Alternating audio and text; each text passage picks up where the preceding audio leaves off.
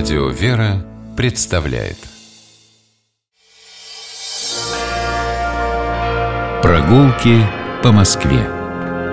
О видимом и сокровенном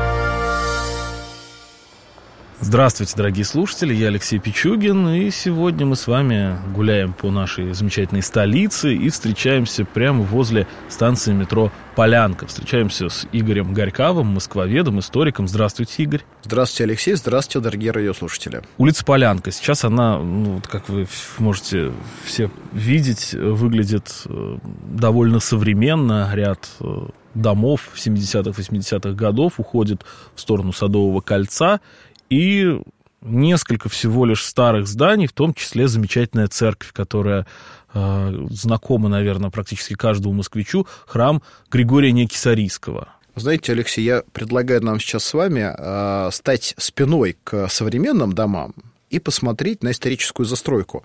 Э, это очень важно научиться делать, потому что иначе в Москве невозможно иногда бывает просто разобраться. Вот э, здесь э, у нас редкий случай, когда мы смотрим сейчас с вами на храм святителя Григория Некисарийского, и фактически вот весь этот другой, противоположный от нас берег улицы образует исторические здания – и главное, что здесь вот на этом участке Большой Полянки сохранилась низкоэтажная застройка, купеческие дома, э, дома ремесленников, вросшие в землю, э, палисады, московские. Вот примерно такую атмосферу можно видеть на картине Поленова «Московский дворик». Хотя это и на Арбате было. Хотя это и на Арбате было. Но вот э, с другой стороны, через э, вот все это сонное царство проходили большие дороги. И одной из главных дорог за Москворечье в прошлом была Большая Полянка, потому что именно она подходила к Большому каменному мосту, а не Якиманка, по которой сейчас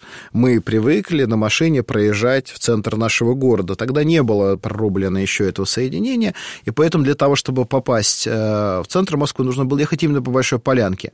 И храмы, которые строились на таких исторических улицах, они строились по определенному принципу, так, чтобы их архитектурные доминанты, в данном случае колокольни, выходили на красную линию улицы, и чтобы дорога всегда вела нас к храму. И вот сейчас вы можете э, поэкспериментировать вместе со мной, подойдите к э, храму Григория Некисарийского и посмотрите, Сейчас в сторону Серпуховских ворот. Вы видите колокольный храм Успения в Казачьей Слободе. А дальше, если бы не было многоэтажных домов, мы бы с вами видели в перспективе Вознесение храм Вознесения за Серпуховскими ворот. воротами, совершенно верно.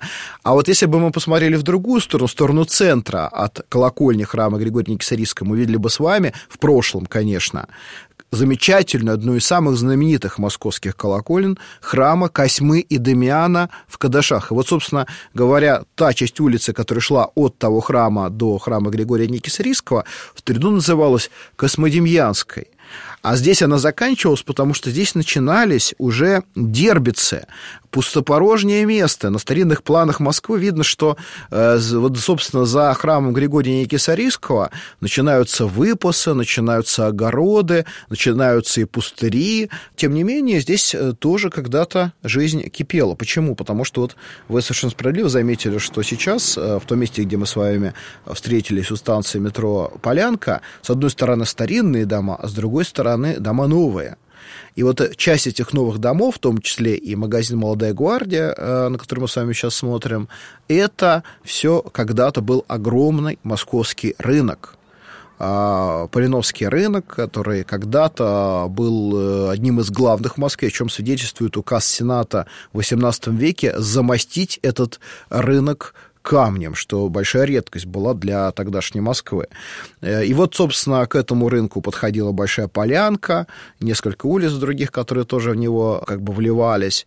И рядом с этим рынком стоял замечательный храм Григория Неокисарийского, который имеет очень древнюю предысторию. Возможно, он древнее, чем даже эта часть Замоскворечья, потому что московская легенда утверждает, что возвращавшийся в 1445 году из татарского плена великий князь московский Василий э, Васильевич был э, здесь встречен колокольным звоном, точнее, он отсюда услышал звон московских кремлевских соборов, спустился на землю, перекрестился И э, вроде бы э, тогда и был основан этот храм Григория Никисарийского, потому что возвращение Великого князя в Москву совпало с днем памяти этого православного святого. Ну, а нынешний храм, конечно, возник... Очень нарядный. Очень нарядный, возник гораздо позднее.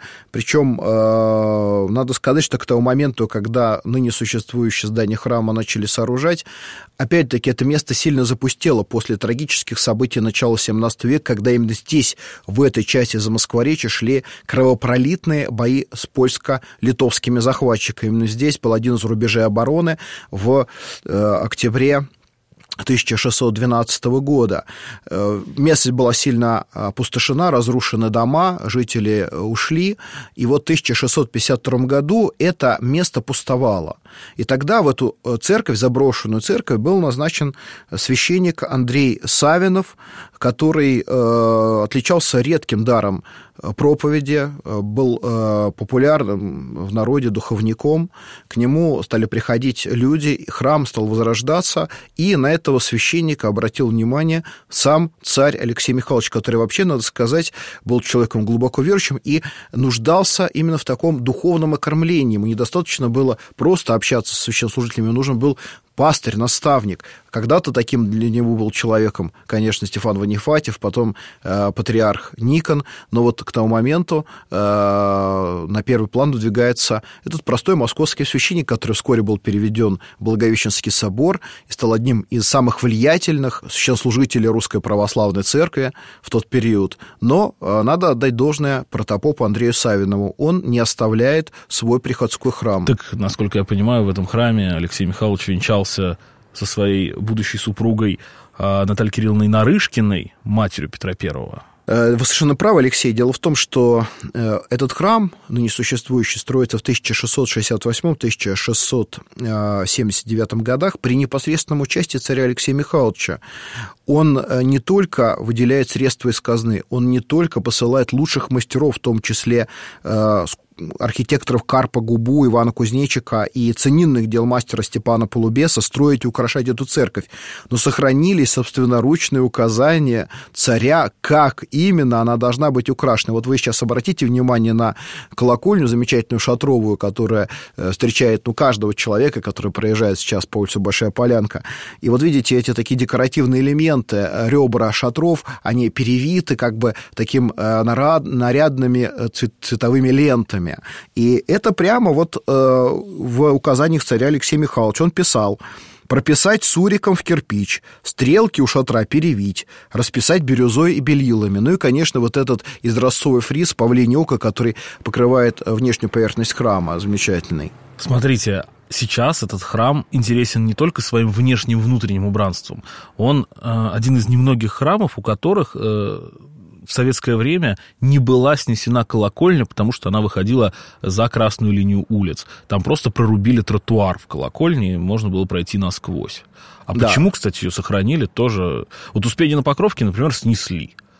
А Григория Никсарийского колокольню оставили. Вот я думаю, что это чудо было настоящее, потому что, конечно, некоторые храмы, объявленные памятниками истории, тем не менее, не уцелели во время перепланировки Москвы. А этот храм, он действительно был э, на особом счету, его ценность понимали в том числе и большевики, культурную ценность, э, но этим нельзя было объяснить э, судьбу этого храма. Скорее всего, здесь действительно без божественного проведения не, не обошлось удалось. Красивые звоны у него. Вот мы с вами стоим, и незадолго, прям вот до того, как встретились, часы звонили.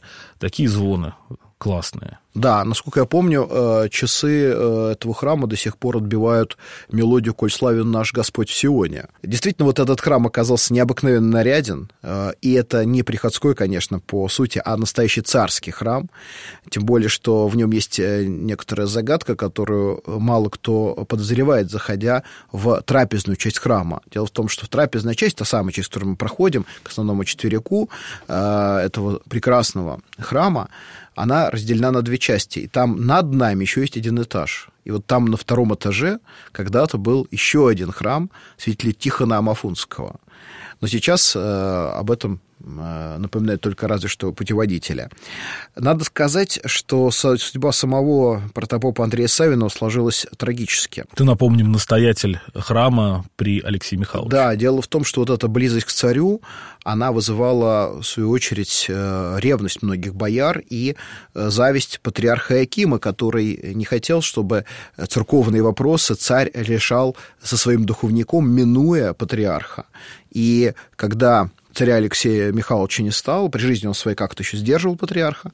Но когда э, Алексей Михайлович умер, то Э, патриарх Яким добился своего, протопоп Андрей был осужден и сосан в Кожеизерский монастырь. И там закончил свою жизнь. И это удивительно, потому что именно из Кожеизерского монастыря когда-то в Москву пришел будущий патриарх Никон, который стал на многие годы наставником царя. Так вот здесь как-то переплетаются судьбы этих двух совершенно непохожих людей, но, в общем-то, одинаково трагически закончивших свою жизнь.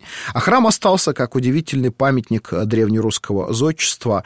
И, кстати говоря, сейчас э, э, этот храм прекрасно отреставрирован, э, и в нем вновь находится частица мощей святителя Григория Неокисарийского, возвращенная, кстати, в этот приход при помощи митрополита Антония Сурского когда-то, в 90-е годы. Ну, наверное, завершить рассказ об этом храме нужно тем, что в 1939 году храм был закрыт, а настоятель его протерей Борис Ивановский был расстрелян на Бутском полигоне.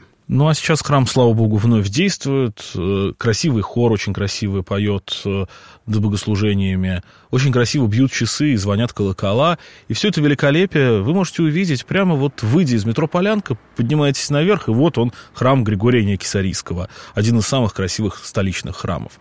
Гуляли мы по этому месту сегодня вместе с Игорем Горьковым, москвоведом, историком. И прощаемся с вами до новых встреч. Всего хорошего. Любите Москву и гуляйте по ней. Спасибо, до свидания. Прогулки по Москве. О видимом и сокровенном.